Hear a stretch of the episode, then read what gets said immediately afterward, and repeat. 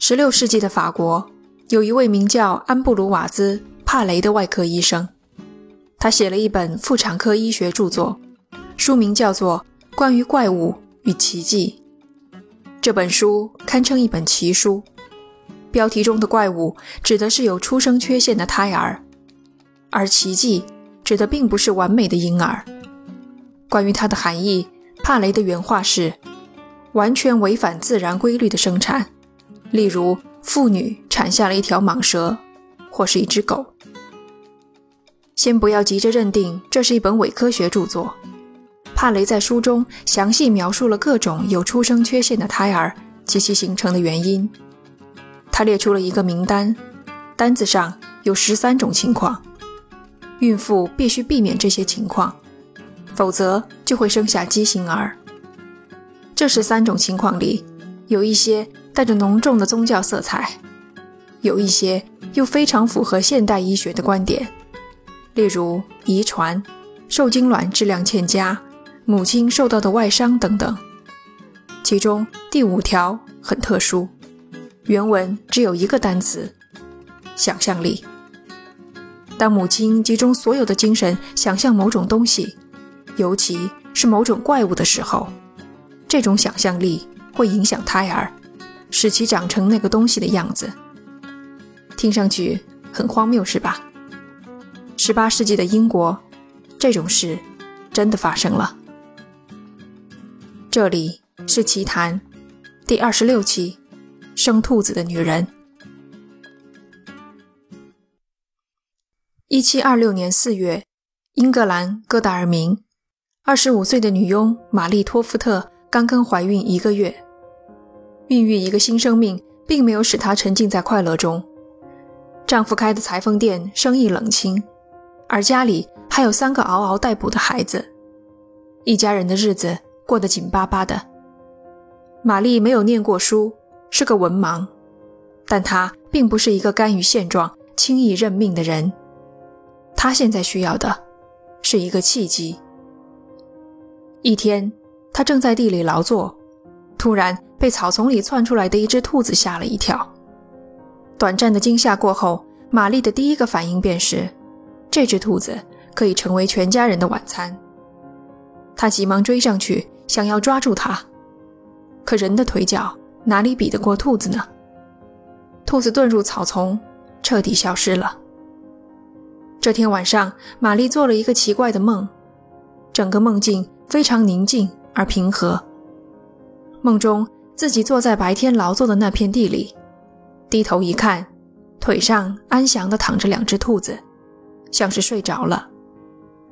玛丽从梦中惊醒，顿时感到一阵恶心。这有可能只是正常的早孕反应。自从做了这个怪梦，玛丽就对兔肉产生了一种异乎寻常的强烈渴望。她贪婪地吃下一切兔肉做的食物，煎、炸。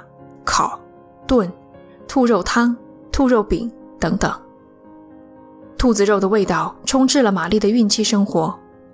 到了九月，玛丽突然出现了早产的征兆。一开始为她接生的是她的婆婆和一位邻居。当他们看清楚玛丽生出来的孩子时，双双发出了惊恐的惨叫。他们立刻意识到，这不是自己能力范围内的事情。必须找一个专业的医生来。他们找来隔壁小镇的医生约翰·霍华德。霍华德医生检验了这团血肉模糊的东西，也没有十足的把握，只能肯定地说，这绝不是一个人类的胎儿，而更像是一块猪的膀胱。更出人意料的事情发生了，躺在床上的玛丽经过短暂的休息，这会儿又开始了工作。似乎还要接着生。霍华德医生立刻为他接生。就在他的眼前，玛丽又生下了两坨东西。这一回，霍华德医生认了出来，那是一只猫爪和一颗猫头。很难找到准确的词语来形容那时霍华德医生的感受。未来，他有的是时间慢慢想。眼下，玛丽的肚子里。还有东西没出来。霍华德医生干脆在玛丽家里住了下来，随时准备接生。这段时间，玛丽前后加起来一共有十多次进入了生产的状态。她没有再生出残缺的动物尸块了，取而代之的是一只又一只的死兔子。霍华德医生将这些死兔子泡在玻璃罐里，排成一排，放在自己的书架上。玛丽居住的戈达尔明小镇是通往伦敦的一个驿站。她生下了十多只死兔子的消息很快传到了伦敦，引发公众的极大的关注。八卦小报长篇累牍地报道玛丽奇人奇事，配上想象力丰富的插图，挑动人们敏感的神经。绝大多数医生对此嗤之以鼻，可是有一个人却觉得此事值得深入调查。这个人就是当时的国王，年老昏聩的乔治一世。他派出了王室顾问、解剖学家内森·安德烈前去一探究竟。安德烈属于半路出家，科班出身的医学界人士都清楚他有几斤几两。水平不够不要紧。关键是，他能获得国王的信任。安德烈到达的时候，正好赶上玛丽即将生下第十五只兔子。接下来几个小时发生在他眼前的事情，深深地震撼了这名解剖学家，甚至可以说刷新了他对世界的认知。从他的回忆录来看，他没有产生半点疑心，还积极地为此寻找理由解释。兔子一生下来就是死的，全身筋骨尽断。安德烈马上想到，造成该现象的原因是兔子受到产道挤压的缘故。常识已经不管用了。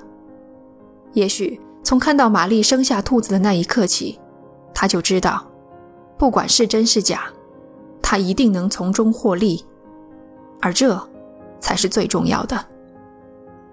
安德烈将几只装有兔子尸体的玻璃罐带到了国王面前。事情太过离奇，乔治一世留了个心眼，又派出了一位德国籍的外科医生前去调查。德国医生明显更为专业，他目睹了玛丽生产的全过程，没有轻易相信。随后又解剖了送到伦敦的兔子尸体，结果发现，在一只兔子的肠子里还有粪便。其中混杂了玉米和甘草。光凭这一点，已经足够证明兔子不是在玛丽的子宫里发育的。德国医生向乔治一世汇报了他的结论，他怀疑这是一场骗局。安德烈慌了，如果不赶快做点什么，他的职业生涯可能就到此结束了。情急之下，他做出了一个十分愚蠢的决定。也将整件事情推向了高潮。他把玛丽接到了伦敦，邀请了最杰出的医生们，来共同见证这一人类医学史上的奇迹。事情发展到现在，已经彻底脱离了玛丽的掌控。尽管她的境遇和过去相比有了天壤之别，来到繁华的伦敦，住进条件最好的医院，还拿着一份安德烈发放的慰问金。但是，眼下他被隔离在病房里，门外是一大群虎视眈眈的男人。当然，他们不会伤害他，但玛丽知道，如果她没法再生下一只兔子的话，这帮愤怒又懂得医学知识的男人，有的是办法让自己痛不欲生。医生们严密监控着玛丽，一名叫做理查德·曼宁汉的医生。详细记录了他所观察到的一切。产妇的面色潮红，脉搏加快，宫口开了一点点，这些的确是临产的症状。她的右腹部上下起伏，其他人都说这是里面的兔子在跳动。但是紧接着，她的状况又急转直下，开始剧烈的抽搐，眼球上翻，发出呜呜的声音，像是中风一样。这样的状态持续了两个小时，产妇的脉搏一度十分微弱，最终累得昏睡过去。在醒来时，她声称对之前发生的事情没有半点记忆。玛丽一次次累到睡着，又一次次在心惊胆战中苏醒。她知道自己什么都没有生出来。已经四天了，现在每一秒对玛丽来说都非常重要。她不是一个坐以待毙的人，以前穷苦的时候不是，现在身处困境也不是。十二月三日这天晚上，发生了转折性的事件。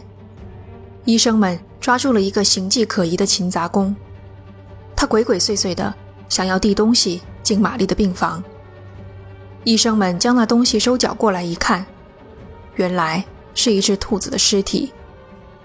勤杂工很快招认了，玛丽悄悄贿赂他，让他去找一只体格最小的死兔子来。至此，真相大白。医生们没有立刻与玛丽对峙。他们决定将就着把戏演下去，让玛丽自证其罪。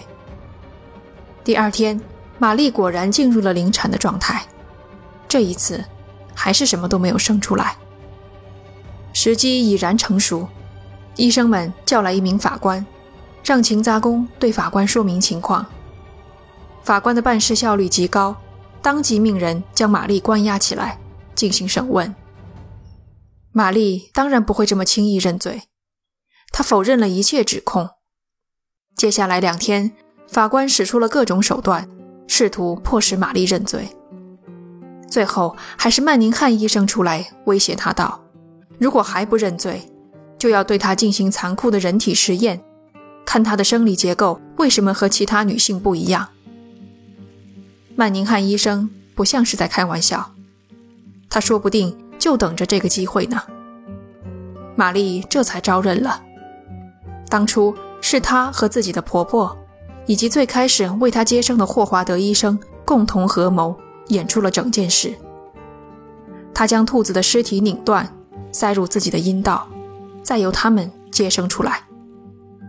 在场的人又惊又怒，他们居然被眼前这个大字不识的女人耍得团团转。还有那个愚蠢的安德烈，如果不是他大张旗鼓地把玛丽接到伦敦来，医学界也不至于像现在这样被逼到悬崖边上，沦为公众的笑柄。玛丽以欺诈的罪名被投入大牢，社会舆论对她的态度由最开始的八卦猎奇，演变成了铺天盖地的嘲弄与挖苦。一个身处下层社会的女人。竟敢妄想耍手段往上爬，这只会让她摔得更惨，脸埋在泥土里，任由万人践踏。遭到疯狂嘲讽的对象还有一个，那便是王室的顾问安德烈。事情真相曝光以后，安德烈的职业生涯也就到此结束了。几个月后，玛丽被悄悄地释放了，毕竟。他并没有造成什么实质性的损害，何况持续的关押引人注意，只会让王室更加颜面扫地。等玛丽走出牢狱的大门时，公众的注意力早就转移到其他地方去了，没有人还在乎他。喧闹繁华，到头来不过是黄粱一梦。关于玛丽之后的人生，历史的记载很少。只知道一位公爵曾经把她带到庄园里，像展示某种珍奇动物一样，把她介绍给自己的宾客。自那以后，玛丽又失去了消息，只有一些零星的记录显示，她沦落为了一个小偷。正因为差点改变命运，此时才更觉人世无情。如果说玛丽托夫特的后半生还有什么令人欣慰的事情发生的话，那大概就是，尽管经历了人生的大起大落，可是她一开始怀上，并最终生下来的，是一个健康可爱的女婴。这期节目我们讲的是有关女性的奇人奇事。如果你喜欢这一类型，欢迎收听专辑里的《饥饿山庄》《复仇女巫》。感谢你的收听，这里是奇谈，我们下期见。